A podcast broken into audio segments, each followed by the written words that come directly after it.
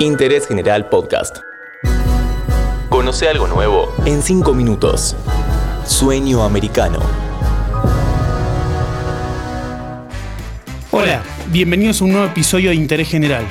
Hoy vamos a conversar sobre la relación de Estados Unidos con Guatemala. ¿Qué hay detrás del interés de la Casa Blanca en Centroamérica? ¿Cuál es el cálculo electoral de cara al 2022? ¿Por qué los millones de dólares que Estados Unidos aporta a la región no se traducen en desarrollo? ¿Sabías que si necesitas la atención de casos urgentes en lo contencioso administrativo y tributario de la ciudad de Buenos Aires, fuera, del horario judicial, y en los días inhábiles, podés solicitar la intervención de un juez de turno? Llama al 0800 122 Juzbaires. Consejo de la Magistratura de la Ciudad Autónoma de Buenos Aires. El 8 de junio del 2021, la vicepresidenta de Estados Unidos, Kamala Harris, visitó a Andrés Manuel López Obrador en Ciudad de México. Una buena parte de las conversaciones giraron en torno a la migración centroamericana que cruza por México y desemboca en la frontera sur de los Estados Unidos, generando una crisis humanitaria de dimensiones incalculables.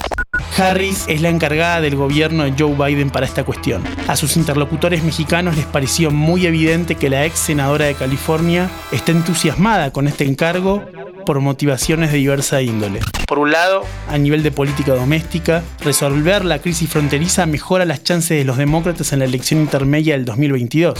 Esto se debe a que donde más afecta la migración descontrolada es en los estados de la frontera con México, donde los republicanos tienen fuerza a partir de un discurso de mano dura y seguridad extrema. La otra motivación de Harris tiene un corte electoral, pero hacia 2024. La vicepresidente prácticamente no tiene experiencia en asuntos internacionales y Centroamérica le da la oportunidad de probar su capacidad para, en caso de suceder a Biden, ya tener cierto currículum para el cargo de comandante en jefe. La base de esta apuesta se centra en Guatemala, un país azotado por la pobreza extrema, la violencia, el narcotráfico, pero un tanto más estable que sus vecinos, Honduras, Nicaragua o El Salvador con la cooperación de ustedes, principiando aquí en el kilómetro cero, principiamos a restablecer las relaciones entre Guatemala y, Estados Unidos de una mejor manera y vayamos avanzando kilómetro por kilómetro hasta lograr que este sea un país de oportunidades, que sea un país en donde la gente se cree, se, que, se quiera quedar, pero sobre todo en donde la esperanza de quedarse porque van a encontrar un mejor futuro va a ser la base fundamental que no haya necesidad de Muchísimas gracias por estar con nosotros, señora vicepresidenta. En la última década, Guatemala recibió 1.600 millones de dólares de parte del gobierno de Estados Unidos. La apuesta no cambia demasiado. Desarrollar Centroamérica a nivel económico para frenar las oleadas de migrantes. La realidad es que después de esa cooperación la pobreza ha crecido, la desnutrición infantil es récord y la corrupción es un flagelo diario en la vida pública guatemalteca. La persona clave para Harris de cara a su misión es su jefa de asesores, Nancy McEldowney, una diplomática de vasta experiencia y que ya ocupaba posiciones rutilantes en las administraciones de Bill Clinton en la década de los 90. McEldowney entiende que uno de los problemas para que el apoyo a Estados Unidos se traduzca en mejoras en la calidad de vida en Guatemala es que esos fondos se pierden en una maraña burocrática y de corrupción. Y, tal vez lo más delicado, que no tiene tanto su foco en la administración del país centroamericano, sino en las empresas estadounidenses que son contratadas para canalizar los recursos a través de obras de infraestructura, programas de empleo o mejoras en seguridad.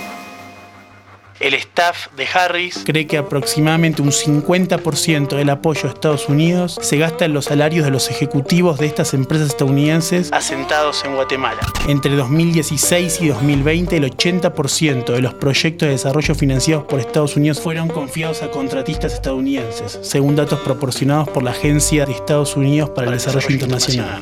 Carlos Ponce, profesor de gestión de organizaciones sin fines de lucro en la Universidad de Columbia, que ha trabajado para varios programas financiados por Estados Unidos en Centroamérica, le dijo hace poco a The New York Times que los mismos ejecutores ganan los contratos una y otra vez, a pesar de haber sido malos ejecutores en el pasado, sin mostrar ningún nivel de impacto y sin cambiar nada. Esta línea de análisis es inquietante porque expresa que parte del problema, más que en Guatemala, se encuentra en el empresariado estadounidense y agrega además otra dificultad. Será difícil que el Capitolio apruebe fondos para Guatemala si gran parte de esos recursos no son utilizados por empresas que pagan impuestos en Estados Unidos. Seguí a Interés General en Spotify y escucha nuestros podcasts nuevos todos los días.